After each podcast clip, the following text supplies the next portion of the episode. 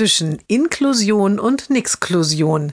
Jeden Montag eine neue Geschichte im Blog von Kirsten mal zwei. Heute die Mutter des Mädchens steht im Garten und unterhält sich mit der neuen Nachbarin. Also, ich fände das ja total toll, wenn unsere Kinder viel zusammen spielen, sagt diese gerade. Es ist ja so gut, wenn Kinder von Anfang an lernen, Rücksicht zu nehmen. Sie geht in die Hocke und stupst das Mädchen an. Du bist ja auch eine ganz süße.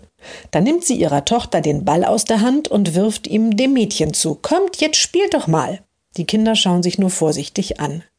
Mein Mann wollte ja zuerst einen Zaun, fährt sie fort, aber ich habe gleich gesagt, nein, unsere Tochter soll so viel Kontakt wie möglich zu ihrer Tochter haben, um Sozialkompetenz zu entwickeln.